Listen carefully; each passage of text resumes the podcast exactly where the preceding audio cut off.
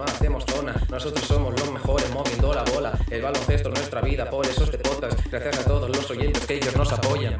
Jugando en la pintura no fallamos ni una, nuestra familia es la madura. Nosotros ganamos todos los partidos, no hacemos zona, a ver si lo partimos. Nunca haríamos zona en ningún partido. Si escuchas este podcast, el lado es tu amigo. Esto es campo atrás, este es nuestro estilo. Una vez nos escuchas ya no sales de este hilo. Nunca haríamos zona en ningún partido. Si escuchas este podcast, tu amigo. Hola, ¿qué tal? Muy buenas, bienvenidos un día más. Esto es Campo Atrás, día 17 de octubre de 2022, 4 y 2 minutos para los que nos estéis viendo en directo ahora mismo en nuestro canal de YouTube. Hoy tenemos el enorme placer de contar con una figura del baloncesto de los años 80-90. Hoy vendrá a mover la bola con nosotros Rafa Vecina. Ha costado mucho, pero hoy por fin, en unos minutos, tendremos a Rafa con nosotros. Muchos temas encima de la mesa y te aseguro que nos lo vamos a pasar bien. Si quieres decir cualquier pregunta para él, cualquier cosita que quieras comentar, lo puedes hacer en nuestro Twitter ahora mismo, arroba campo atrás radio. Ahí te leeremos y si es una pregunta se la trasladaremos a Rafa. Así que nada, cuestión de unos minutos, empezamos, esto es Campo Atrás. Y como siempre, aquí en Campo Atrás nos gusta empezar con los resultados y para ello tenemos aquí a Juanma. Juanma, ¿qué tal? Muy buenas. Buenas tardes, desde los estudios de Radio Vila, eh, la, en la Liga Endesa, la jornada 4, Covirán Granada 99, Bilbao Basket 84, Fuenlabrada 83, Real Betis Baloncesto 77, Lenovo Tenerife 86, Obradoiro 67, Baxi Manresa 78, Barça 101, Basket Girona 59, Unicaja de Málaga 73, Breogán 53, Gran Canaria 71, Valencia Vázquez 74, UCAM Murcia 75, Real Madrid 96, Juventud de Badalona 79, Casademont Zaragoza 83, Basconia 97. Encabeza la clasificación tras cuatro jornadas de nuevo Tenerife, Real Madrid, Barça y Gran Canaria. Por abajo, Fuenlabrada, Manresa, Zaragoza y Vázquez Girona. En la Liga Femenina, la jornada 3, Ciudad de la Laguna 63, Leganés 66, Jairis 83, Bembibre 75, Cadila Seu 72, Guipúzcoa 77, Estudiante Femenino 75, Araski 60, Gran Canaria 65, Zaragoza Femenino 81, Guernica 79, Vasco, eh, Fútbol Club Barcelona 70, Uni Girona 75, Ensino 54 y Perfumerías Avenida 79, Valencia Básquet 63. Clasificación, Perfumerías Avenida, Estudiante Femenino, Zaragoza y Jairis. Por abajo, Barça y Araski. En Euroliga, la jornada 2, Valencia 76, Asbel 77, Barça 75, Real Madrid 73 y Basconia 103, Partizan 96. La próxima jornada, la número 3, el mañana martes 18, el Anadolu Efes contra Valencia Basket y Bayern de Múnich contra el Barça. El miércoles 19, el Basconia contra Estrella Roja y Real Madrid Olympiacos. La clasificación Fenerbahce, Olympiacos, Mónaco y Alba de Berlín. En LED Oro, tras tres jornadas, arriba están Moraván Andorra, Valencia, Forza Lleida y Real Valladolid Club de Baloncesto. Y un resultado eh, de la Liga EVA, Giria 102, Valencia Basket 44. Pues estos son todos los resultados. Juanma, muchas gracias. Y ahora vamos a presentar al resto del equipo que tenemos aquí, como siempre, quinteto espectacular, el de campo atrás, como cada semana. Rafa Gorges, ¿qué tal? Muy buenas. Muy buenas. Tenemos Aunque por aquí un, también- un, un pelín fastidiado por, por el debut liguero, sigue la losa de no conseguir ganar la primera jornada. Y van Bueno. ocho años seguidos. Yo, si te sirve de consuelo, el año que viene tendrás otra oportunidad, seguramente. Jesús, ¿qué tal? Muy buenas. Hola, ¿qué tal? Buenas tardes. Nada, Y, Rafa. como no, nuestro Sí. pivo titular, Carlos Ruf. Muy buenas, Carlos. Fenomenales tardes, brothers. ¿Has visto, papito? ¿Qué te ha Carlos, dime la verdad. La canción te empieza a gustar un poco. Eh, la bailo, la bailo. Es- Es, además parece escrita por Rafa Borges, aquí de organización Zona. efectivamente. Y mira, ¿Ha hecho en la letra o no? ha hecho él la letra, sí, señor. Permíteme que dé la bienvenida. Aquí tenemos ya a Rafa Vecina. Vamos a darle, a ver. Hola Rafa, muy buenas. El micrófono. El micrófono, sí, Rafa. Micro, micro, Rafa. Estas son las, las cosas del Micro. directo. En la aplicación, probablemente, Rafa. A ver si podemos solucionar el problema del. Ahora sí. A ver, Eh, Rafa, muy buenas. Hola, buenas, buenas. Ahora sí, ahora te, te escuchamos. Joder, Rafa. que Te hemos sacado de la, te hemos sacado de la siesta, coño. Ya, casi, ya te digo.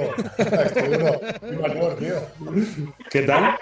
Bien, aquí, tomándome la pastillita para poder hablar con vosotros. Eh, he de decir, en defensa de Carlos Sí, Ruz, que nos dijo, ¿eh? nos dijo que no te llamáramos a estas horas, ¿eh? que eres, eres un tío de siesta. ¿eh? Yo es que, tío, de verdad, yo lo de las cuatro, mira, el sábado vengo de una boda a las 4 de la tarde y, y fue insufrible, tío. O sea, esa- esas horas son para los del tenis, coño. Yo Claro. para los de, balo- los de baloncesto, No, de no 7 puede de la no tarde, a las 8. Claro, mira el Carlos tomándose el café. claro. Se está levantando ahora, el Carlos, ahí con su Sí, café. está con, con el, con el Nesquik. Con el Nesquik, con el con, no, yo soy más de colacao y grumitos. Bueno, Rafa, oye, para nosotros es un placer que estés aquí. Y lo primero de todo, para quien, quien no lo sepa, eh, ¿a qué te dedicas ahora? ¿O qué, qué- qué te traes entre manos? Bueno, la, la verdad es que soy un poco así comodín de, de la familia, de todo, ¿no? Valgo para un roto como de. Voy, voy a la. Bueno, tenemos una, una academia de, de tutorías, inglés y cosas de estas eh, desde hace 20 años. Y, y bueno, estoy ahí de suplente pues, para la administración, para la recepción, para cambiar bombillas, para pintar, para lo que haga falta, para los ordenadores, para las pantallas. Y entonces es un poco esto, y después lo que más me dedico prácticamente es a abuelo. Hombre. Este, mi hija, sí. Ahí estoy, estoy pues eh, que el chaval se pone mal, pues vengo yo. Que cuando tal, pues lo dejan aquí. Cuando tal, pues eh, ahí estoy. yo. Pero O si debes ir al, si debes ir al cole y te deben preguntar, ¿es tu hijo? Dice, no, no, soy el abuelo. Sí, el abuelo, el abuelo. No, esto ya me he pasado en el que soy muy aficionado de vez en cuando a ir a la maquinista. Hombre, Y, y, y- y me pasó hace ya unos, una- un año o así que unos señores me preguntaron, "Ay, qué niño más bonito que llevas y tal. Y, sí, sí. Y, y- y- bueno, y tal, ¿y cómo, cómo lo llevas como padre? Digo, hombre, como padre bien, el, de mi hija de 31. No, no es, no es mío, no, hostia puta, no veas cómo está. pues es, cosa. pues es el mejor de los piropos, tío. Es que está fenomenal. Sí, eso, si tuviera un poquito de pelo ya sería la hostia, el pego con Ah, pero eso, pero eso está, eso está de moda. Y además, como Rafa le conozco de hace unos cuantos años,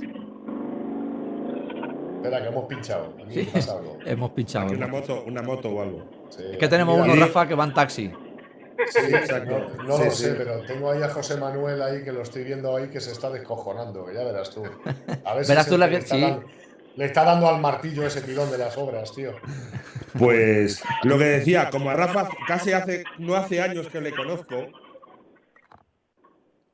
¿De qué? ¿Desde el 84 o por ahí? o Sí, más? sí, y 20 años menos también. No, desde el año 80. Desde la- no, desde el año 80. Yo creo, que, yo, creo, yo creo que la primera vez que hablé con Rafa fue ya cuando, cuando vino del Barça, de que vino. ¿Tú viniste cedido a la Peña o viniste fichado? No, pues buf, eh, esto fue un jaleo de mil, de mil demonios. eh. Yo creo que he sido el jugador que ha estado más veces retenido, cedido, fichado y, y condenado de, de, De la historia la, de la de historia la del historia baloncesto, sí. Porque los Sí, que sí. no sepan, Rafa Vecina en el Barça Juvenil Junior era la estrella máxima del equipo. Y vino a Badalona en el 84 con un equipo en el que creo que incluso estaba Miguelito López Abril, que en paz descanse todavía jugando de base y tal que vino, ¿verdad? Me no, me parece que en ese momento, ostras, ya no recuerdo. Yo, es que tú sí que te acuerdas. ¿Ves lo que he dicho yo? Lo de la pastilla me está- no me hace efecto. Pero es que yo, claro, nosotros los que tenemos un par de, claro, ahora más o menos con la edad nos vamos, los, los dolores se van pareciendo, pero claro, yo en el 84 que tenía 14 años y tú debías tener los 18, 19 cuando llegaste, para mí erais todos ya como, eh, ¿cómo se dice? Mega seniors y mega veteranos, claro, no dejabas de ser un chaval. Yo, yo venía, de la, venía del Mundial de Palma de Mallorca, que por cierto, el otro día tuvimos Hiciste una reunión, sí, sí, Sí, sí, vi. 40 años más tarde. No te puedes ni imaginar la cantidad de titanio que había ahí, de, de, de, válvulas, de- válvulas, de bypasses.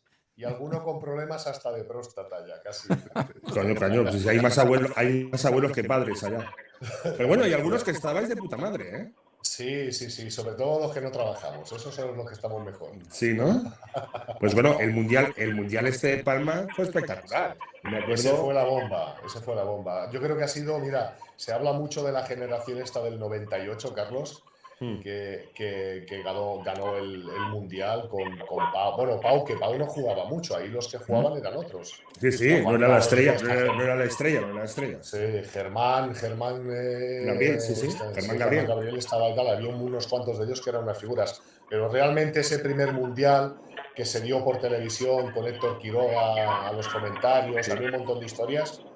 Y- primera oportunidad. de Y ver María jugar a los Antonia, chavales. y María Antonia en la pista. Sí, señor, sí, señor. Y, y fue, fue la releche porque además de ese mundial, después si acabas viendo, ahora no porque ya claro, yo, tú imagínate, yo creo que me, me jubilé en el 98 hace 24 años, ¿no? Pero, y habrá gente que a lo mejor mm, te vea de chavales y tal jóvenes que no saben ni quién son, pero pues fíjate, Sabonis, Perasovic, Etikanen, Sí, sí, sí, sí, sí. eh, todos- todos Yugoslavia, de- Rusia era impresionante. Todos ellos Y eran de ese mundial, todos ellos Y, es- estaban en ese es- y mundial. Estados Unidos tenía aquel, el, ¿cómo se llama? La perla, no sé qué. Dwayne Washington, la perla, La y, Kenny, perla. y Kenny Skywalker, que fue el que ganó los mates también, Exacto. hace ya, pues eso, hace ya una eternidad, el siglo pasado. Pero vosotros no teníais mal equipo. Estabas tú, estaba. el- además jugaba el padre de Willy de Juancho, creo. de Sí, sí, sí, el Chiri Hernán Gómez era, era uno de los Sí, otros. sí. Y- bueno, pero bueno. aquello, aquellos era, lo que pasa es que teníamos un equipo que corríamos mucho. Claro. Otra cosa, nosotros acabábamos los partidos y todavía nos faltaban tres partidos más para jugar. Teníamos un Es-. ¿Estaba Jordi Villacampa y José Montero en aquel equipo? Sí, señor. Jordi Villacampa fue, creo que, máximo anotador. Y José era, era, era- Jordi era un año más mayor porque ese mundial debían de jugar los del 64. Y entonces teníamos gente del 65 y unas excepciones del, del 63. Que Y no fueron sé si estaba pues, Rod- Pedro Tonín Rodríguez. Llorente, Tonín. Llorente, Pe- Pedro Rodríguez. Había, Sí, había, sí. ahí- Ujú. había gente, bueno, pues gente que también ha hecho carrera en ACB muy importante. Sí, sí, no, ese partido, ese partido lo vi en directo y lo he visto en YouTube que está. Además, Sí, con, don, con, con don, que además los dos entrenadores, don Nacho Pinedo, Pues sí, que en paz descanse, y no Tirso sé si el Lorente, segundo, y claro. segundo estaba, no sé si estaba aquí Joaquín Costa Sí, Pistol, también, que y el Tirso. Pistol que vino, que vino el otro día también a la cena, Tirso Lorente, que murió también. Tirso Lorente y, y Ignacio y Pinedo, Berna- que no y estaba. Berna- sí, sí. y Bernardino Lombao, que Hombre, fue- que también murió hace un par de años. este le tenéis que haber conocido, os hubiese puesto en forma a todos. Ahí os hubieseis de- hubiese dejado, era, era el preparador físico de todas las elecciones, del rey, de los presidentes. Sí, sí, sí, sí, sí. Tú imagínate, el loco un que he visto en mi vida. Tú imagínate un tipo, tipo, a ver, tipo que, tipo, ¿cómo se llama aquel tío que hacía un programa de televisión que hacía viajes y hacía Miguel programas? de la Cuadra Miguel- Salcedo. es un tipo, Miguel de la No. Cuadra No, Salcedo, no, tipo, pero tipo con no, cuerpo era- Rambo. No, no, tipo no, eran íntimos amigos. Los entonces, dos. claro, se nutrían, yo, yo creo que se claro. comían, se comían en el Amazonas todas las pirañas que había allí. Claro, ex, exatletas, amigos de mi padre los dos, porque también son de la misma quinta. ¿Ves? Yo a Eh, tu padre le conocí antes que a ti. Claro, coño, Bernar- Eres un Bernardino. piñón. Ber- Ber- coño, mi padre, mi padre ha entrenado a los hijos de Lombao. Sí, sí. Cuidado su Y- padre, el padre de Carlos, que ya lo habréis comentado. Este sí que era un hacha, ¿eh? Este Sí, no y- claro, yo soy, yo nunca, mi- yo- cuando le digo a la gente, ese, ese, es, el, es el padre Carlos, no, yo soy el hijo de mi padre, yo soy el hijo de Exactamente. Se ha quedado en H. Tú te has quedado en H. Tu padre era Yo un soy- H tú te eso- has quedado en H. En H, no, no, H inter- e intercalada a veces. Bueno, estos señores no hablan ni dicen nada. ¿Qué hacen? Es que me quieren dejar a mí. Es tal. que, yo, lo que, eh, yo lo que sí que recuerdo cuando viniste a la peña, además, os voy a quitar la palabra a todos. Venga, va. El primer recuerdo cariñoso que tengo de Rafa fue, Rafa vecina, tenía unas Converse. Tú, tú no te acordarás, Rafa, por supuesto. Como si las, las Converse que me traje del Mundial, que eran las Converse de, de Skywalker, de quién es Mm. Las que, las, colo- que aquellas Converse que tenían una especie de cosita negra detrás y tal. Eh, Eh, ese, ese señor, ese señor de aquí me la regaló. Hostia. me la regaló. Yo tenía 14 años y, y antes había la, la buena costumbre, como tampoco había mucho dinero y las botas de baloncesto eran muy caras, pues en aquella época eran o las salidas o las top 10 o las Europa y no había mucho más.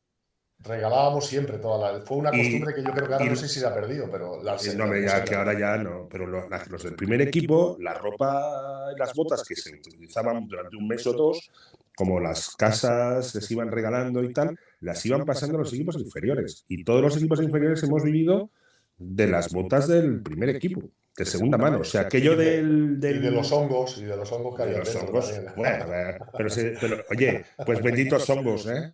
Eh, Pues había- entonces- había- ahí había unas, se juntaban muchas zapatillas, ¿eh? Los de estos Muchísimas. Nos, daban- nos daban 8 o 10 pares cada año y habían ahí un montón de zapatillas. Bueno, y el año. que era un animal era este, ¿cómo se? Que se las cambiaba cada semana. El El. Arjuse, se las cambiaba cada semana y además tenía un 50 y picos. no sé Este se nos, se nos comía a todos con, con- bueno, eh, comía los hierros y, y- y co- y co- comía niños allí, nos mataba a todos. Sí, era, era un animal, era lo del increíble Hulk, pues más o menos. Menos mal que cuando, cuando miraba de lado no nos veía, porque el cabrito llevaba gafas y entonces de frente veía muy bien, pero por No, era un poco no bizcocho, un poco bizcocho era. Nos sí. poníamos todos en el lado, en el lado para que no nos diera.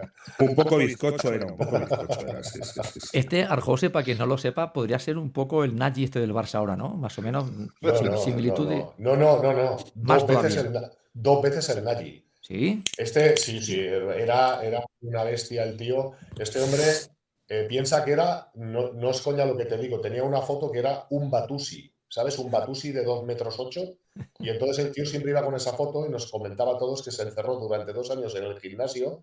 Y, y bueno, mm, o sea, un brazo suyo eran dos piernas a lo mejor del Nagy, lo que te digo. ¿eh? Sí, O sea, sí, el sí. tipo- el tipo en, el- en la peña, además, teníamos una, una máquina de esta multiusos para. Sí, de, la- de las primeras que hubo, sí, sí. Aún, Sí. aún existe, ¿sabes que aún existe? Todavía está ahí en el vestuario. Es que yo en el vestuario de la peña entré como entrenador, pero ese ya no era. Estaba No, no, no, está en el gimnasio. Aquella máquina multiuso está en el gimnasio que está detrás. Está la, la, Pues- la, la rondita, para el juventud siempre tiene la costumbre de hacer pabellones con un paseo interior para hacer correr a la gente que toca los huevos. Pues ahí sí, igual. Pues, pues esa, esa máquina, el tipo, imaginaros lo fuerte que era que antes de los partidos calentaba con el tope de toda esa máquina. Los demás, para levantar la mitad de la, máquina, lo veíamos y lo deseamos. Y el tipo, pues, pues yo qué sé, si habían 140 kilos Sí, de sí. pectoral, se los, pero que los levantaba para calentar, ¿eh? O sea, no Sí, sí, sí, que sí. era para forzarse, era para calentar. Sí, es una O sea, los- máquina de aquellas los- de pecho y tal, los que tenía, unas, cogías que- de- que tenía unas barritas y las ponías Sí, sí, sí, cambiando las guías. Pues, Este nos cogía de broma, hacíamos ahí el espagueti a dos o tres, nos levantaba así con los brazos y los, los tiraba todos para arriba, ¿sabes? Era un puto animal, sí, sí. hostia, vamos, chocar contra él tiene que ser terrible, ¿no? Bueno, pues, pues la verdad es que sí, la verdad es que eh, no, no se enteraba, o sea, era un tío, era como pegarte con una barra de hierro. No sé, no Sí, recuerdo, no sé qué partido fue, que pasó, no sé si era un partido contra Real Madrid, alguno de estos, no sé si fue Iturriaga, que pasó por debajo y, y se quedó ahí, o sea, sal- no es, no es aquello de que veis que pa y choca, no, no, hizo pa para abajo y ahí se quedó. O sea, fue la releche. El tío era, era muy fuerte. Yo no he visto tío más fuerte. Mira que hemos visto baloncesto con tipos ahora que además ahora el físico es brutal. Sí. Ahora la pero- gente, ahora son altos, guapos, votan bien, lo hacen todo de puta y madre. saltan mucho, pero es que entonces la, ep- este la época de los pibos, la época de los pibos asesinos, la época de los pibos asesinos de verdad. Murió contigo, Carlos.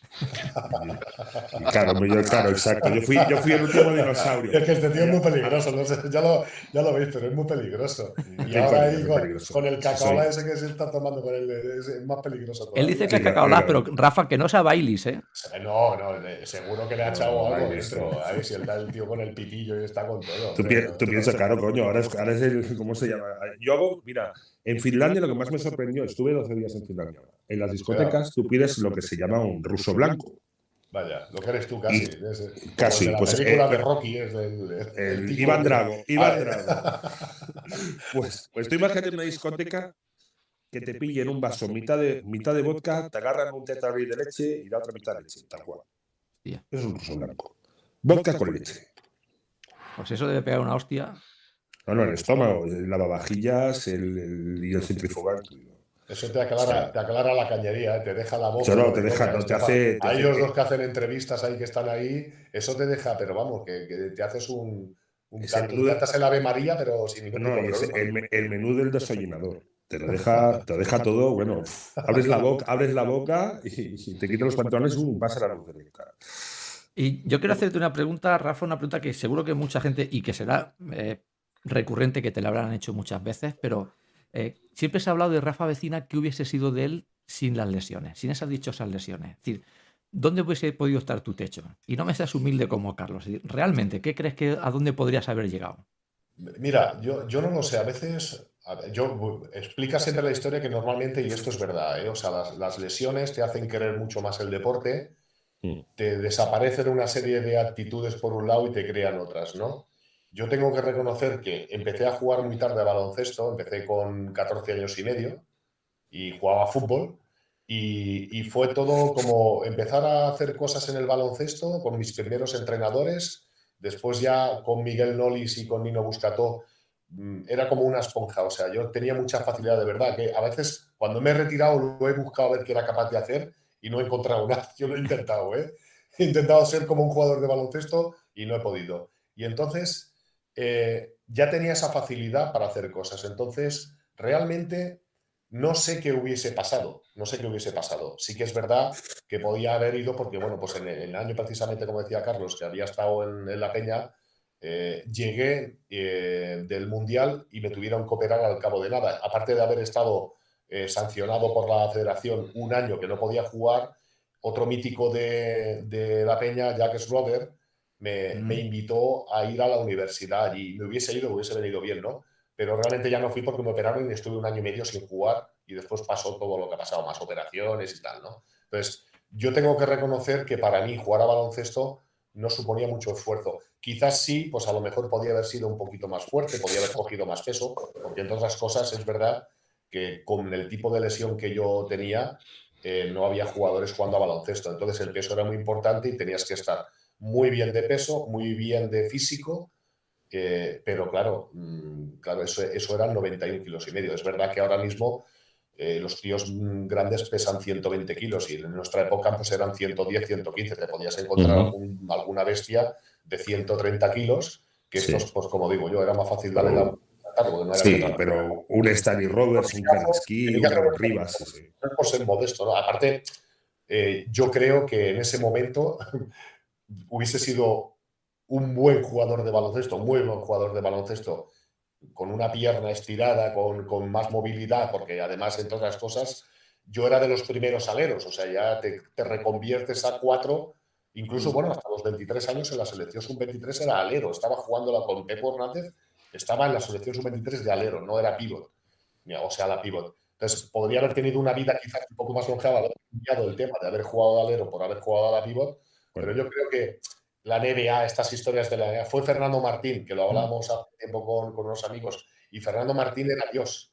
Y, y, el, culo le, el, culo le olía madera. O sea, que decir yo en mi caso, mm, yo creo que, bueno, pues una carrera como la que he hecho, que me lo he pasado bien, el único historia hubiese sido que no hubiese sufrido tanto, de verdad. Los dolores estos de los, de los últimos años eran la releche, cosas que te pasan raras, que...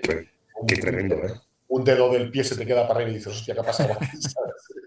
o yo que te, vas a sentar y, te, y no, vale, cosas, historias de estas, pero mm, de verdad que no, no hubiese sido ni más ni menos, sí que quizás a lo mejor hubiese llevado una vida un poco más, más tranquila. Y también es verdad, me retiré con 34 años, pero, pero quizás si hubiese estado más entero, mm, eh, a lo mejor podía haber alargado la carrera y quizás ahora con 58 no tendría una prótesis de cadera, una prótesis de rodilla y bueno, me van dejando a piezas, me van dejando nuevo, ¿sabes? O sea, la verdad es que también poco a poco me voy, me voy recomponiendo, pero la verdad es que me costó muchísimo, sobre todo, pero de cabeza bien. Y entonces es lo que te digo. No, yo, yo creo que hubiese sido Rafa Vecina el mismo de tal, con una pierna estirada y punto. No, bueno, a mejor hubiese estado más tiempo en el mismo equipo, ¿no? Luis antes es el tío que, más récord tiene de cesiones, ¿no? Igual crees que hubiese estado un equipo. Sí, hombre, a ver, el tema es que yo me quería. A ver, tú piensas que, por ejemplo, mira, se habla de, en el mundial que hablábamos antes, Jordi Villacampa, pues, pues fue el mejor anotador. El máximo taponador fue Sabonis, el, el, empatado conmigo.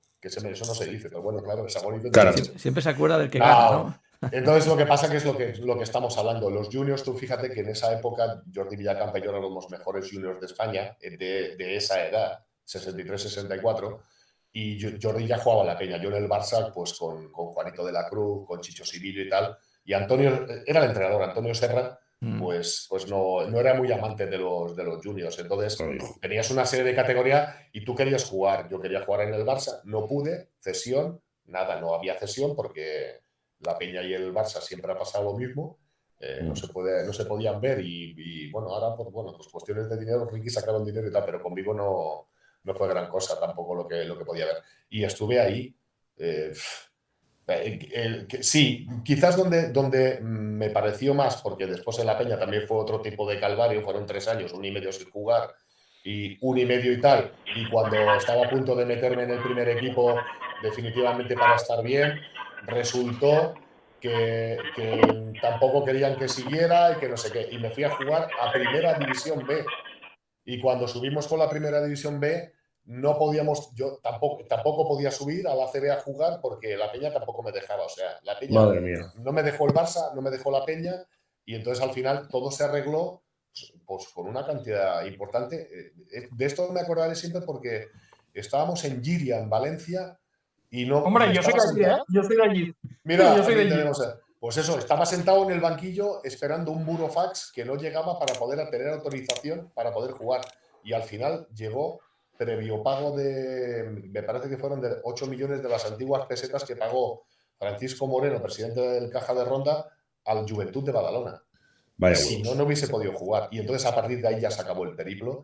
Y entonces sí que ese es el equipo de donde yo no me hubiese movido. Ahí sí que podía haber hecho, bueno, pues mi carrera. Es más, yo no me quería marchar. Cuando me marché a estudiantes fue por cuestiones, pues eso, lo típico, cambio de presidente, cambio de no sé qué, que si tú tanto, que si tal, de no sé qué pero la realidad es que yo me fui de Málaga y ha sido quizás, bueno, y, cuando me retiré del estudiante de los dos equipos que me he ido llorando, porque yo de Málaga no quería salir nunca en la vida. Bueno, sí, lo que quería yo era que me hicieran, por una vez, yo cuando, veo a alguien que le cuelgan una camiseta en el pabellón... Que me la, que me la cuelguen a mí. aunque sea que me cuelguen a mí con la camiseta dentro, ¿no? Y era mi idea, mi idea era retirarme en Málaga. Es más, tenía casa en Málaga y todo. O sea, yo, mi, hija, mi hija es nacida en Málaga. Una de, bueno, tengo mi hija y mi hijo, ¿no? Pero mi hija es nacida en Málaga, o sea, yo le tengo, le tengo mucho apego a, la ciudad. Málaga para mí era muy importante, pero bueno, la cosa sigue, o sea, que no hay más, más historia. ese era el club. Es que aquel equipazo de Málaga hizo historia. Eso te iba a decir, es que allí... Es de, aquellos, es de aquellos cinco iniciales que a todo el mundo se le queda. ¿eh? Bueno, Ricky Brown y George Laucas, por ejemplo. ¿eh? Sí, Ricky Brown, George Laucas, Rafa Vecina, Más bien era, éramos, Ramiro, o Jordi Grau o Luis Blanco. Y, Pepe Palacios. éramos, éramos cuatro casi de fijos Pepe Tarzán Palacios. Sí, señor. Una media de 39 minutos en, esa temporada, más Fede Ramiro 40 minutos, 30 segundos, porque jugamos 5 o 6 prórrogas y él jugaba. Claro. Y entonces eran, eran cuatro jugadores que además la gente, yo, yo a veces hablo con, con algunos del Madrid o con algunos del Barça, tal, de esa época, y le digo, metíamos unas palizas, no lo quieren reconocer, le metíamos, durante dos años le metimos palizas, los de caja de ronda unicaja les ganábamos con solvencia. O sea, eso sí, Llegaban, llegaban los playoffs y ahí se nos caían los pedos. Ya no podíamos. Ya, el, el, mes, de competición ya no nos quedaba ni, ni, para el Nesquik, ya nos quedaba. Ni gasolina, ni gasolina. Nada, a lo mejor un ruso de esos no hubiese venido bien a final de temporada, ¿eh? con un poquito de, de vodka con, con Nesquik. ¿Tú con, con Babkov eh, coincidiste ya no? No, ya no, ya no. Fue, fue cuando hubo la unificación con Maristas. ¿eh? No, yo en la unificación estaba yo también. Está, en la unificación todavía estábamos. ¿Ah? Que la gente. Yo, sí, sí, sí, sí, sí. Unificación ¿Ah, de Mayoral Maristas con Unicaja. Cuando vieron los, los, entre comillas, hermanos Smith. Estaban ellos en tal, que nosotros tuvimos a Mike también en Unicaja. sí, sí, lo sé, lo sé, lo sé. Que los de Maristas dicen que es unificación o unión o fusión, pero nosotros los absorbimos. Que eso que diga lo que quiera, Total, diga lo que quiera lo, demás. Eso sí, ¿eh? los absorbimos, pero después fueron los que mandaban. O sea, los que, mandaban, coño. Es que... Yo es que me declaro cajista, siempre digo lo mismo. Yo soy cajista, ¿qué quieres Caja de ronda, caja de ronda. A los de Mayoral me los quiero mucho, pero me los quiero lejos. Tú eres de Ciudad Jardín, coño. De exactamente, de Ciudad Jardín, de la, de la palmilla, de los venenosos que hay allí. Pues, pues, pues perfecto, sí, sí, claro, por supuesto. Oye, Rafa, y, ¿cómo es eso de, jugar con dolor? ¿Cómo se lleva eso? ¿Cómo lo intentas que no te impida hacer tu juego?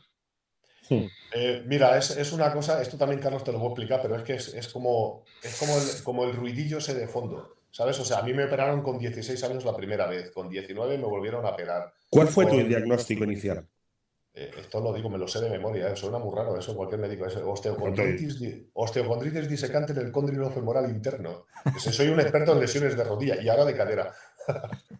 todos, todos, los que hemos tenido esto, era, esto es una falta de cartílago que, que, mm, mata a cualquier jugador. Esto es imposible. Que no, tienes movilidad, A mí me hicieron, me hicieron perforaciones para que saliera, después me hicieron injertos y tal, y nada. Lo único que consiguieron fue dejarme la, la pierna que me faltaban 15 grados para tirarla Mm. y por eso tenía esos andares tan bonitos que llevaba la gente. No, no, decía, "Es que y- Anda no, no. raro, digo, hombre, bueno, ahí No, estoy, no, raro no. Y estoy". después la, y después la artrosis, etcétera. Bueno, Sí, pues, no, ya- y se lleva, se lleva, no se lleva, se lleva, se lleva. Se lleva, se lleva porque ese dolor te acompaña siempre. Y como te Sí. acompaña siempre, pues, pues ahí vas, tú vas haciendo, vas haciendo, vas haciendo, hasta que ya, pues eso, cuando ya eres más mayor, ya cada vez haces menos. No, no, ya la pierna ya no. Estás en un coche de una horita y tienes que salir porque no puedes seguir conduciendo. Y ahí y habían días de tortillas de, de antiinflamatorios también y cosas de estas. Claro, mucho tú te tú te llegaste a pinchar. acompañado toda la vida, toda la vida, para la cabeza, para el vaso. No, no, yo sí, sí, no, no, hemos gastado, hemos gastado icebergs. Icebergs después de los partidos. Sí, señor.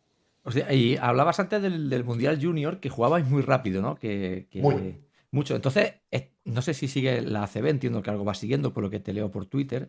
¿Qué te parece esta nueva regla de que el árbitro no tenga que tocarlo? ¿Crees que es bueno? Yo es que a veces, eh, eh, no, no sé, supongo que a todos nos tenemos que acostumbrar, ¿no? El problema ya no, ya no es para, para, para nosotros, es para, para el espectador. Siempre he dicho y siempre hago la misma crítica. El baloncesto, si fuera menos complicado, a lo mejor tendría más aficionados. Es que cada vez, cada año, te tiene, hasta nosotros, ¿eh? O sea, yo, yo tengo que estar, mm, a ver ahora que si la tocan ahora en los últimos dos minutos. Mm. El instant replay, que es un coñazo, ¡Guau! no te pueden imaginar. O sea, ¿por qué no arreglan ya el campo de baloncesto y ponen un campo de baloncesto un poco más grande? Que a lo mejor Ancho, ancho, ancho, ancho, ancho. Largo no, largo no, que hay que correr Sí, demasiado. es nada, eso que corran Ancho, ellos, que ya tú y yo, Carlos, ya no corremos. ya está, tú, coño, el Eh, que, corran ellos. Pero Claro. un poquito, un metro más largo y un metro más ancho. por lado, y, o sea, dos metros y más ahí- ancho. sí, sí, y, y tendrían de todo. Pues déjate de rollos de ahora esto, ahora que si el, el- el- el- no puedes tirar, ahora el- los pasos de toda la vida, que esto yo casi me afecta más que lo que estabas diciendo tú.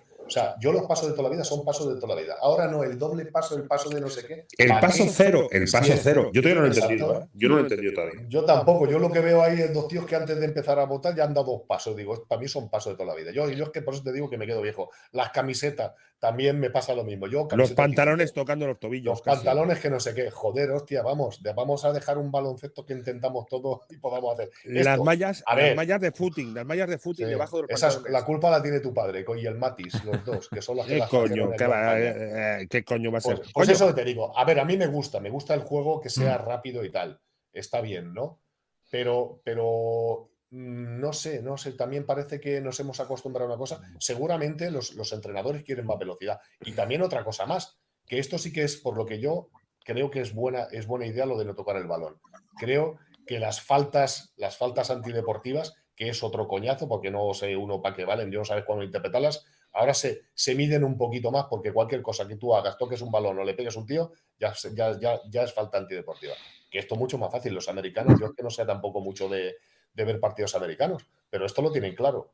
Si te mete una hostia y solo te hace pupa, falta de primer grado. Y si te mata, de grado 2 y a la calle. Pues estos son las faltas antideportivas. Lo otro, Claro. hoy es que, es que, claro, es que paras. Pues no hay cuatro faltas, pues después a tirar Pues, tiros pues libres claro, y que era la, y falta que la la los falta buenos. táctica, y la los falta táctica de toda la puta vida. La falta Nada, pues eso, la puta oye, vida. si además las faltas estas también, todo, que, que- que nosotros que hemos jugado, si nada más que le tienes que ver la cara a un tío para saber cuándo le está pegando de verdad, si todas las faltas Claro, son, claro, son claro. antideportivas, todas. Claro, claro. Pero Oh, sí, oh, posiblemente sí, sí. casi que esté de acuerdo con el tema este, aunque todavía mi visión retro me deja que parece que tiene que tocarlo. Pero bueno, yo creo que favorecerá y, y hará el juego un poquito más rápido que le restará al instant replay, porque si, claro, no la tocan, el juego no se para tanto, pero después el instant replay parece que compensa. O sea que a ver si podemos ver partidos de una hora y cuarenta, un- una hora, en vez de dos partidos de, hora- de dos horas que nos matan. Pero, pero esto de las repeticiones de la moviola, eso es como muy futbolero, ¿no? Bueno, tío, esto lo no, yo qué sé, tío, me da igual. Si lo que tiene que haber es alguien que, que- que no hagan como en el bar este, que parece que te, te pones a ver una cosa y dices, ha sido esto, ha sido falta y tal. Pero si no se, no se aclaran, no y se te dicen aclaran, viene otro. la repetición. Pues por eso digo que, que- que lo único que hacemos es complicar nuestro deporte. Habría que hacerlo más sencillo. Yo, si me permitís, meter un inciso, completamente de acuerdo con lo que dices de la falta antideportiva, Rafa, porque yo como entrenador cada vez entiendo menos, porque ahora hasta las faltas de cadera las pitan antideportivas, las de contraataque, pero yo el instant replay lo acepto, pero siempre y cuando como FIBA. que le pongan micro al árbitro. Para tener ahí la conversación y la chicha. Eso sí quedaría más. Bueno, bueno Como formaría la parte NFL. del este. La NFL, parte la, este. NFL, la NFL tiene, si te gusta el rugby y el fútbol americano, esos te explican todo. Ahí está bien, ahí Sí. por lo menos entiendes el concepto de por qué pitan una cosa a otra, si no, no te aclaras. Porque claro, los que van a las, a las reuniones de principio de temporada son entrenadores, son otro y tal, y los árbitros, y entonces se rige un criterio a principio que a medida que se va pasando la temporada, se va diluyendo, se va diluyendo y volvemos otra vez a lo mismo de siempre. Entonces, bueno, pues ahí estamos. Ahí estamos. Vamos, señor José Manuel Alves, Álvarez Galán. Venga, Jesús. ¿Qué tal? Estoy aquí, estoy Jesús, asombrado. Estoy ahí Rafa. viendo y veo menos que la leche, tío. Estoy Dime. encantado escuchándote. Bueno, primero saludarte, darte las gracias por la presencia. Y yo te, te quería comentar porque somos compañeros de quinta. Dirás usted, ¿de quinta? De Málaga, 2005. Sí, Un señor. placer, Hombre, un placer compartir curso de CES, en, CES en- en 2005. Málaga contigo y Perasovic. Yo tenía al amigo Peras de, de compañero de grupo, de Eh, trabajo. Espera, sí, al de- charlatán de Peras, que no hablaba porque no, no hablaba nada y el tío no nada más que aparecía en las clases. El cabrón estaba las en un hotel. Efectivamente. Este, Yo estaba en la residencia aquella que, que sudábamos como condenados ahí todos, ¿eh? Sí, sí, sí. Y allí fue la primera vez que te vi en persona y les he comentado, digo, bueno, no me conocí evidentemente, pero bromista y, anécdotas y hablaba y explicaba para regalar Será. eh, un La verdad es que fue muy entretenido el, el este. Fue una, una experiencia buena. Contrariamente a lo que pueda pensar la gente. Yo soy entrenador de baloncesto también, pero he hecho el primer nivel, el segundo nivel, hice el CES, hice todo. O sea, con mis trabajos, mis historias de entrenador. O sea, que eso de te han regalado el curso, Nanay de la China. Sí que es verdad que, que, bueno, tienes una serie de historias que, que, que convalidan y tal, pero las horas me las tragué y tal. Y después esta gente que, claro, estos tíos eran muy listos, coño. Hombre, Eran claro. muy listos. Yo voy- a sacarme el título de entrenador del CES con 40 años y tenía el, cere- el cerebro más, más- más seco que un... Que, claro, te ponías... Estaba todo el día... Bueno, estos salían por la noche algunos y yo tenía que pararme ya a estudiar de vez en cuando. Lo de, la, lo de la medicina, no, lo de las lesiones lo pillé a la primera. Era, era un experto. En psicología no mucho, pero lo de la lo medicina, esto fue, estaba chupado. Y Sí, una, vez, una, vez, gente. una vez hecho todo, todo este recorrido, em, el, el gusanillo de entrenar, de, digamos, tener más eh, presencia, por decirlo de una manera, una persona de baloncesto de renombre como tú y que se ha formado, que tiene conocimientos y tal, ¿en qué punto, en qué punto estás? O, o- o- sobre todo, ¿dónde te hubiera llegado, gustado llegar? Porque cuando unos... ¿Te acuerdas que Perasovic, por ejemplo, fue un poco como obligado? Eh, había fichado por, Vasco- por Taborés en aquel momento, no tenía la licencia y se, se la tenía que sacar sí o sí, era obligado. Era, pero bueno, otros, eh, otros históricos que estabais ahí en el curso, pues evidentemente supongo que es vocacional y porque teníais pues un objetivo más allá de, de- de- de la diversión de compartir, sino Sí, un, sí, pequeño sí. foco. Bueno, yo, yo realmente además eh, me, me- me- me meto en el mundo de, de entrenador de baloncesto también un poco porque, bueno, pues eh, Pepu Hernández me dijo, sácate el título. Carlos Jiménez, que, que, bueno, está ahí en Málaga también y tal, eh, también y tal. Tenía compañeros que me decían, ostras, sácate el título y tal, no sé qué y tal. Y yo al final, pues, eh, a ver, a mí me resultaba muy, muy sencillo lo que estaba diciendo. Incluso cuando era jugador, claro, al final el entrenador decía, vamos a hacer la 3, el último aquello de, ¿te vas a tirar un tiro o, o vamos a hacer esta jugada? Y entonces cuando hablaba el entrenador yo me daba media vuelta y decía lo demás, nada, ni la 3 ni la 2, vaya a hacer lo que yo os digo, ¿sabes? O sea, era, Claro. era, era, era un poco, bueno, es normal. yo, creo, yo creo que eso sigue existiendo, porque los hab- hablamos mucho, pero al final los jugadores hacen lo que tienen que hacer, que es lo que ellos saben que tienen que hacer, ¿no? Entonces, bueno, pues eh, yo me veía un poco en el tema este también de, de meterme ahí. Me resultó ciertamente agradable para, para estar. Y, y bueno, quizás también es verdad que cuando entras y tal a, a ser ayudante, aparte de la formación, porque yo he entrenado eh, chicos y chicas, he entrenado chicas mayores, he entrenado chicos y tal intermedios, y, y quizás es donde he disfrutado más. El mundo profesional es un poquito más desagradable de entrenar porque ya venimos todos, veníamos, yo que soy un jugador y además he sido un cabroncete de cuidado, por no decir hijo puta, ¿vale? Pues, pues vienes con muchos vicios. Entonces yo llegué quizás a lo mejor un poquito más tarde de lo que tenía que haber llegado para, para entrar en el mundo este, pero bueno, aún así aún así, la verdad es que disfruté muchísimo en ese momento y entonces, en el momento en el que tienes que dar ese, paso, ese paso, mm, ya había estado en, formación, eh, me llega a la selección porque Pepu me viene a buscar para que sea ayudante suyo en el Mundial de, de, Japón. Ganamos un oro, después al año siguiente ganamos la medalla de, plata del Europeo de Madrid. Y entonces a partir de ahí dices, bueno, ahora empiezo casi a estar preparado. Yo, yo soy una persona que no me gusta hacer nada sin estar preparado. O sea, esto de tirarme ahí al ruedo así por la... A ver qué pasa. Lo podría hacer perfectamente. O sea, bueno, lo que hablábamos de peras, Audi Norris lo intentó en Sevilla, fue un fiasco. Y yo, no sé, para mi, propia, para mi propio ego, el hecho de fallar en algo cuando tú te has esforzado durante toda tu vida para tener, conseguir algo, me hubiese resultado muy negativo. Entonces, eh, se dio la casuística esta, después eh, Pepu vino a, eh, cogió ahí una época en la que sí, seguía, no seguíamos y tal, después te pilló la peña, la peña me volvió a llamar el año que estuvimos ahí entrenando y tal, estuve de ayudante de él también, y entonces en ese momento yo creía que me faltaba, que me faltaba mm, nada para, poder entrenar.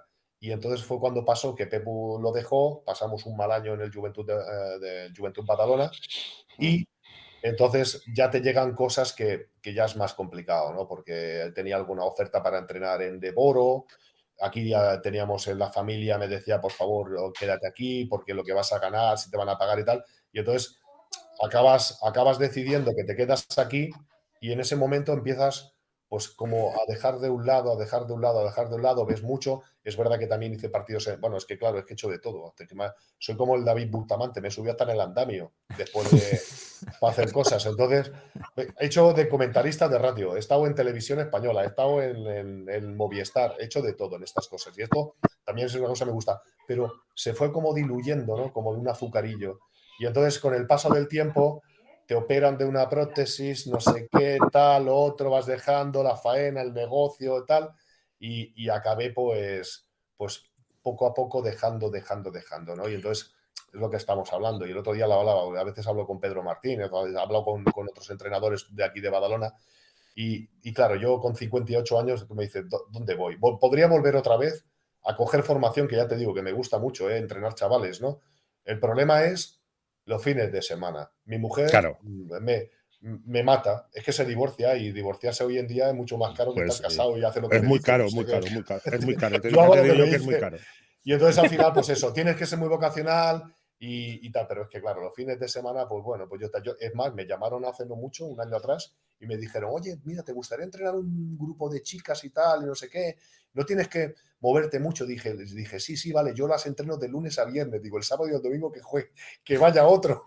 Que vaya mi segundo. Dice, hombre, no, que no puede ser. Digo, bueno, pues nada, pues entonces así. Pero sí que es verdad que formación sí, y profesionalismo, pues, pues yo lo que digo es que vuelvo a estar otra vez con, a ver, siguen las tendencias del baloncesto y lo entiendes todo, pero jolín, es cada vez más complicado esto. Es que y mira que de, ayudante he tocado ordenadores, he tocado de todo, he hecho cortes de vídeo, edición de vídeo, informes, tal, no sé qué, te curtes. Pero hoy en día, si pierdes medio segundo para entrenar a nivel profesional, que es realmente para lo que yo me, hubiese gustado volver. Pero ¿quién pilla a un tío de ayudante con 58 años? Es que no se fían, es que la gente de hoy en día guarda, guarda su culo. Entonces, tienes a un tío de 58 años, un entrenador que tiene 40 y dices, hostia, este a ver si me este va quiere, me este da el quiere, salto. Este no, es, es, complicado. Y aparte ya te digo, los chavales de hoy en día, los entrenadores, si, si hay una cosa aquí especial en este país, es que la, la gente, eh, los chavales, tú en el CES lo vistes y hemos visto otros cursos y tal, los entrenadores españoles están súper preparadísimos y formados. Y eso cada año, aquí ya sabes que dejas medio segundo y te quedas colgado. Entonces, bueno, yo sigo viendo y al final baloncesto siempre es baloncesto, ¿no? Pero cada día se entrena de manera diferente y lo que antes era un entrenamiento de una manera determinada, con intensidad tal, pues ahora es explosión y no sé qué. Entonces, antes también jugaban más, ahora juegan menos. O sea, yo te lo hay que volver a recauchutarse. Sí, pero yo te lo he comentado porque hace un tiempo tuvimos con nosotros a Carlos eh, Cabezas y, él manifestó su, pretensión de estar en Unicaja pues eh, cerca, cerca del equipo, pues para hacer una especie de mo- monitorización, tutelaje sobre los jóvenes valores, aconsejarlos. Entonces, en tu caso, eh, Yo lo veo más así. Estamos hablando de una persona con el conocimiento, la experiencia de- del jugador y el conocimiento te- técnico-teórico que te puede facilitar lo que es la preparación, ¿de acuerdo? Entonces, claro, si sumas ese bagaje, es cierto que los entrenadores eh, actuales de ACB, aparte que es un mercado ce- bastante cerrado y acotado Sí, y, efectivamente. y- y bastante restringido a sus propios equipos de trabajo, los clubes con directores técnicos sí que, sí que eh, en algunos directores deportivos apelan a las figuras eh, con cierta, digamos, eh, referencia para eh, generar precisamente en las categorías formativas, en esos jugadores que apuntan, pues bueno, ese tutelaje y ese, men- bueno, una mentorización por parte pues, de gente con Sí, lo que hemos hecho ya cuando éramos jugadores. y he ese hecho con Carlos respeto- Cuelo, lo he hecho con Claro, jugadores, he claro, sido que- jugador. Eh, Entonces te metes, estás en el cuerpo técnico del club, en la estructura, y estás de alguna manera, mira, tenemos el caso de Aito, el año pasado estaba en Juventud, eh, con cuatro chavales, eh, no Sí. sé qué condiciones tenía, pero estaba formándolos. Por Bueno, eso tú le preguntas, decir, está en buenas condiciones. Allí no le van a. Ahí no va a entrenar, no, entrenar pero, a pero la bueno, tú no eres, lo por he ejemplo, yo, tú no eres un don nadie, eres, eres una persona de baloncesto ACB, no, lo digo en el sentido de... Yo lo digo en serio, ya sí que lo digo eso, en serio. ¿eh? eso No- abre no puertas, nadie, abre no. puertas y luego No, las no, has no. de aprovechar, pero te da, te da la posibilidad de acceder. Y luego entonces ya a No, lo no mejor tú tanto, de decides- verdad, lo digo en serio. ¿eh? Quizás también yo porque soy un personaje raro, ¿no? O Ah. Puede parecer en un sentido de que hay gente y tal, pero yo, bueno, Carlos me conoce también y yo no soy de aparecer en ninguna foto. Partidos de baloncesto, los que Más veo, pocos. los- pocos no, es que creo que el último partido, Mm. perdona, no, el día este, el, el siguiente partido que he visto ha sido el del CAI Zaragoza eh, contra Murcia, que fue el día de la reunión de los de los de 40, o sea, del Mundial fue de el, Mallorca. el príncipe, el príncipe Felipe que hicisteis. Y el partido anterior, y el partido anterior creo que fue en el 2014, en el 2015, en Málaga, que me invitaron en Málaga y me invitaron y coincidió que me fui a pasar un fin de semana de estos largos y vi un partido de Euroliga o algo así un, un jueves y volví a ver uno el sábado. O sea, no voy a los sitios, no soy una persona de... No te estás vendiendo, no te No, vendes no, no, no, no, Pero no es que- yo tampoco, no. Es la no, palabra. a ver, eh, yo- yo le- eh, O sea, la eh, vida, la vida, la vida me Yo, ha... entiendo perfec- yo a Rafa le entiendo perfectamente. ¿eh? Yo le La, entiendo la vida te perfectamente. enseña. Yo, yo soy una persona muy tranquila. O sea, pu- cuando era jugador era lo- todo lo contrario. Yo he dicho yo siempre que con, con pantalón corto era un tío muy peligroso, ¿no? Pero, pero no sé, o sea, me he ido desencantando de otras cosas porque a veces sí que es verdad, tú no puedes esperar sentado a que te venga nadie, ¿no? A decirte, hostia, Rafa, tal, pero haciendo mi trabajo y haciéndolo más o menos, yo creo que correctamente, mm, pues podía haber tal, pero como al final te vas, te desapareces, no sé qué, tampoco soy una persona de estar en un sitio allá que hay un evento de coña de estos y tú te vas y te metes allí y dices, No. allí estoy, ¿sabes? Va- Y va- Ra- va- y soy Rafa Vecina, pues no, pues No, no, Rafa Vecina es el mismo tío que tú vistes Que en el viste tú, CES del claro. 2005 y el mismo que Carlos Ruz mm, cuando tenía 18 años y el que si os ve por la calle un día, os puedo cambiar el nombre, eso sí que es verdad, pero saludaré, Claro. pero saludaré igual, yo no tengo ningún tipo de manía. Es Entonces, que Rafa, bueno, yo creo. pero, no me- pero también es verdad que no me quejo, o sea, de lo digo en serio, ¿eh? Cuando hablo de estas cosas puede parecer que, que hostias, que tú quieres, estás No, no, de verdad, lo digo en serio. Sí que es verdad que para mi eh, ego personal me hubiese gustado por lo menos ser la mitad de buen jugador que fui cuando era jugador de baloncesto en cualquier otra cosa, de verdad, lo digo en serio, no solo por el tema del baloncesto, pero la realidad, pues bueno, pues es que estamos donde estamos y yo tampoco voy a hacer mucho más. Hombre, si me apeteciera, a lo mejor estaría, pues eso, estaría entrenando las chicas o los chicos aquí en Badalona, estaría buscando algo. Pero como tampoco creo que sea una figura relevante para, para este tipo de cosas, no, no porque piense que no puedo hacerlo, sí, ¿no? Pero bueno, pues, pues ya estoy ahí, como digo yo, en un segundo o un tercer plano. Y, y bueno, también me encuentro, yo me encuentro muy a gusto también. Mi bricolaje, mis historias y bueno, ahí, los nietos, ahora me viene otra nieta más. O nada, sí Ah, que coño. faena, faena no, me- no me va a faltar. A nivel- soy el mejor empujacarros del mundo. A Una ver, si lo, cosilla, a ver si eh, lo sé. No digo, no- nos quedan dos minutos, Carlos. Sí, Ostras. pero a ver, si lo, a, ver, si- a ver si lo defino bien, Rafa. A ti te gusta el deporte. Tú no eres un político del deporte. Ni te gusta No. chuparle el culo a nadie. Es lo que pasa. que Cuando vas a los campos parece que tienes que saludar a tal, tienes que saludar a cual, Y que con- te eh, vean, y conozco qué tal. muchos políticos y lo sabes, ¿eh? de todos los grupos. pero- Conocemos los dos los mismos. No, no, yo Hasta que alguno más. ya, ya, ya, alguno más. imagino, me imagino. Alguno más, que tú eres un bando peligroso, que también he estado yo. Oye, a mucha honra. Bueno, y pues eh, si no, nos, que- nos quedan, nos queda un minuto y medio, Rafa. Sí que es verdad que si Venga. no te importa, oye, cuando los médicos te lo permitan y los nietos, tendremos segunda parte contigo. Ostras, sí, es verdad que contigo O sea, hemos ya estado está, ahí. ya se, se ha hecho muy corto. nos ha costado, nos ha costado un poco. Es que, es que además entre medio había operaciones, Sí, había no sé sí, qué, sí. médicos y tal. No. Es que ahora parece que ya voy en mejor camino. Bueno, o sea pues que volveremos a Y hablar que, entonces. y, que, y a Rafa tú puedes aportar mucho a muchos jugadores y no de juego, porque mucho del deporte que está haciendo ahora ya no es nuestro baloncesto. De todas Yo, yo formas, no, yo no entiendo así. Se nos No corta. es nuestro baloncesto. No es nuestro si baloncesto. permitís consejo, y sobre todo para Rafa, ahora lo que se estila son las academias que puedes estar entrenando de lunes a viernes perfectamente con sectores individuales. aquí en Badalona es complicado, ¿eh? que eso es núcleo cerrado. ¿eh? Ya, ya, y ade- y además enseñando inglés. Este también. Oye, un, un equipo, oye, un baloncesto todo en inglés, haces deporte y enseñas inglés al lado. Bueno, ahí pues, lanzo, eh, ahí, pa- ahí lanzo la idea. Para poder despedirte sin que se nos corte. Rafa, muchas gracias de verdad.